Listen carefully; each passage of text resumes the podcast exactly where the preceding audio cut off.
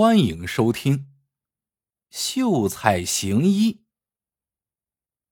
话说，京城有个张半仙，看相算命特别准，因此名满天下。每天来找他排忧解难的人是络绎不绝，而且多半是满面愁容进来，满面春风出去。这天上午，张半仙刚刚开门。就有一个秀才模样的人走了进来。张半仙正低头点烟袋，连头也没抬，习惯性的问道：“有什么难事儿，请直言。”不料来人摇摇头，说道：“没有难事，倒是喜事连连。”张半仙不由抬起头，把来人好一阵打量。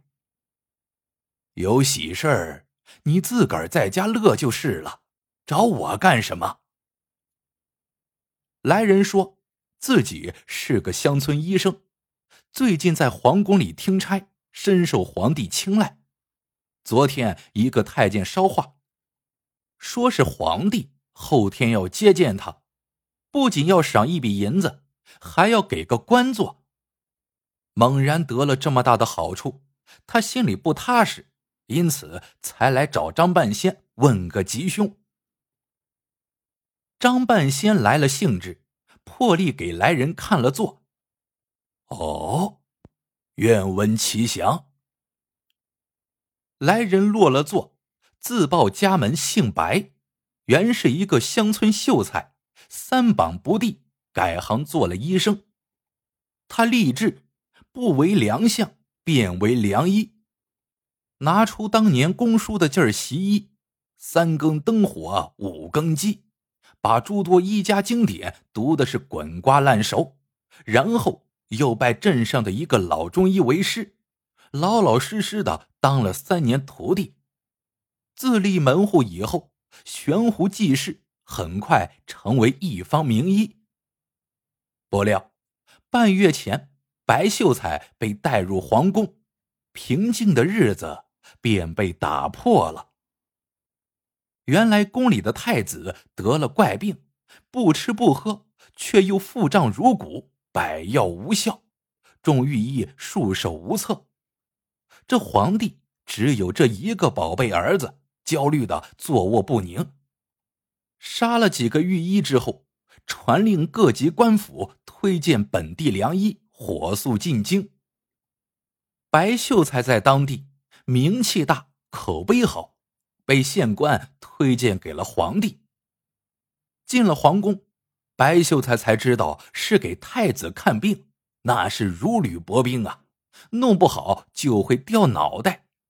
前边已经有几个同行被杀了头，白秀才也把心悬得老高。这一天，轮到白秀才瞧病，走进病榻才知道。那五岁小儿已经奄奄一息，命悬一线。一番望闻问切之后，白秀才头上就有冷汗冒出来了。尽管使尽浑身解数，到底也没弄明白太子得了什么病，查不出病因，也就无从对症下药。治不了太子的病，那就只有死路一条。白秀才当然不想就此送命，打算回到下榻处闭门静思，破解太子身上的怪病。可是瞧过病，却说不出个子丑寅卯来，太监根本不让离开。白秀才才只好对太监说：“俗话说，用药如用兵，如何排兵布阵、运筹帷幄？请给我一点时间。”太监却说：“太子的病已经耽误不起了，留给你的时间只有半天。如果挨到天黑还拿不出起死回生的良方，那就只能等死。”因此，白秀才回到下榻处，根本静不下心来。无奈之下，只好走出屋门。漫无目的的在后宫踱步。后宫的花园很大，各种花姹紫嫣红，争芳斗艳。白秀才心情不佳，也没有心思观赏，只是踩着花径漫步。突然，一朵蘑菇挡着了去路，让白秀才不得不睁大了眼睛。那蘑菇竟有一把雨伞大小，把一条花径拦腰截断。白秀才从来没有见过如此巨大的蘑菇，不由得驻足观看。蘑菇的色泽、纹理与平时在林子边、水沟旁采摘的一般无二，不同之处就是大，大的令人吃惊称奇。看着看着，白秀才心头一亮。俗话说：“怪物治怪病。”太子那病眼见是没治了，何不死马当做活马医？自己眼看要没命了，何不拼死一试呢？反正这蘑菇就是治不好病，也吃不死人。想到这里，就找了一块破瓦片，将大蘑菇连根挖起。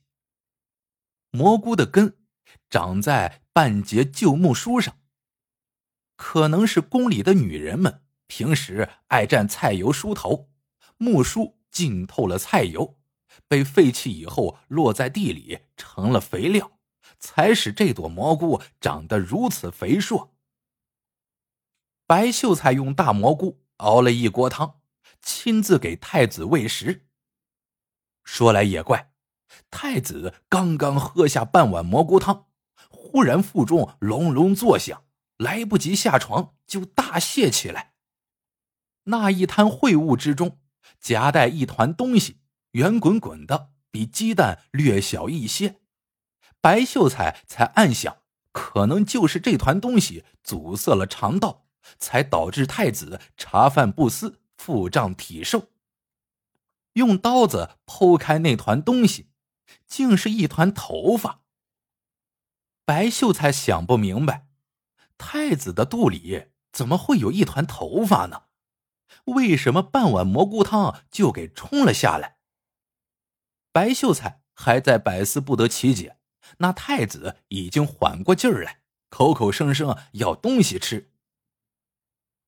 这么说，太子的病被白秀才给治好了。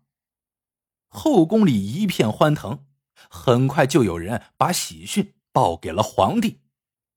皇帝挥挥手说：“既然太子已经被白秀才找出了病症，那就把先前准备杀掉的另几个庸医给放了吧。对妙手回春的白秀才要好生招待，好好奖励。”白秀才总算是松了一口气，排在他后边的几个医生纷纷跪倒在地，感谢白秀才的救命之恩。白秀才说：“我就弄不明白了，一个大蘑菇怎么会治好了太子的病，救了我们好些医生的命呢？”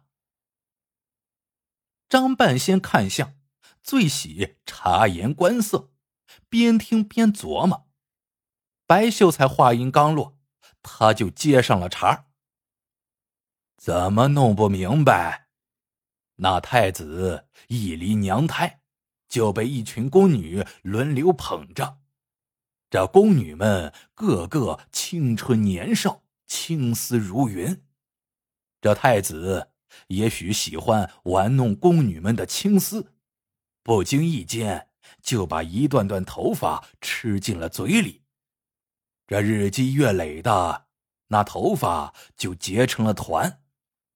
至于蘑菇汤之所以能够打下发团，原因不在蘑菇，而在蘑菇的根部长在那半截木梳上。这木梳是干什么用的？梳头发。对，梳头发，轻轻那么一梳，就把一团乱发给梳了下来。这个说法也许有些道理，可是白秀才。依旧有弄不明白的地方。这，这好事儿怎么就让我碰上了？歪打正着的治好了太子的病。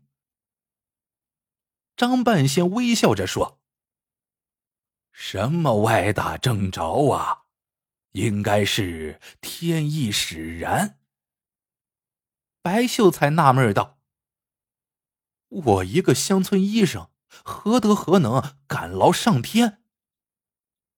张半仙说：“这治病救人。”解人苦难，本身就是无量的功德。白秀才摇摇头说道：“那只是医生的天职，就如农人一定要种好庄稼，谈何功德？”张半仙问：“你想一想，在你行医期间，可曾有过义举、善举，乃至壮举？”白秀才连连摆手。医生的职分之外，我并没有做过你说的三举，相反，倒是因为受了侮辱，打过一个病人家属的耳光。张半仙嗷了一声：“你一个文弱书生，竟然出手打人，说说看。”白秀才说：“有一天。”他外出行医，途中被一个小媳妇拦住了，请白秀才到其家中为其丈夫治病。白秀才也没有多想，就随小媳妇儿走进了一户农家小院。来到病榻前，白秀才对病榻上的男人一番望闻问切，忍不住暗自叹息：患者已经病入膏肓。这时，小媳妇儿说。我去把后边书房收拾一下，待会儿先生过去开处方。既然备有书房，想来患者也是个读书之人，惺惺相惜，白秀才决定使尽浑身解数来治好他的病症。诊过病情，白秀才来到书房，却不由大惊失色。书房里有一张小床。小媳妇儿已经玉体横陈，无限娇媚的朝白秀才招手。白秀才走南闯北，见过不少世面，可一时也无法判断这穷乡僻壤会有什么桃色陷阱在等着自己。他略一定神，不动声色的问道：“什么意思？”小媳妇儿竟然一跃而起。抱住了白秀才，请你救我丈夫一命。白秀才赶紧推开，说道：“你让我过来看病，我并没有推辞。”小媳妇热乎乎的身子紧贴着白秀才，可我家徒四壁，付不起药钱，因此甘愿献身侍寝，换取灵丹妙药。白秀才说：“对于付不起药钱之人，我可以不收任何费用。放手。”小媳妇儿没有松手，反而抱得更紧了。我不相信天上会有馅饼掉下来，只有拿身子换药，我心里才会踏实。白秀才感觉受到了侮辱。抬手给了小媳妇儿一个重重的耳光，小媳妇儿这才松了手。白秀才刷刷刷写了处方，你速去随我抓药，看我是否收取分文。白秀才没有食言，白送了半年的药，一直到小媳妇儿的丈夫病愈为止。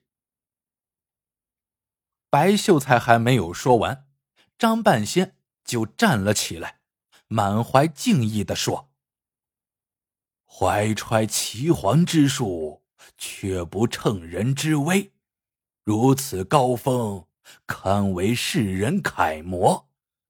俗话说，人在做，天在看。人世间许多事物，看似偶然，冥冥之中。”自有因果相连呐。白秀才连说惭愧惭愧。张半仙说：“既是天意使然，那皇上的奖赏你也不必推辞，官位也好，金钱也罢，到了你手里只有一个用途，那就是替天行道。”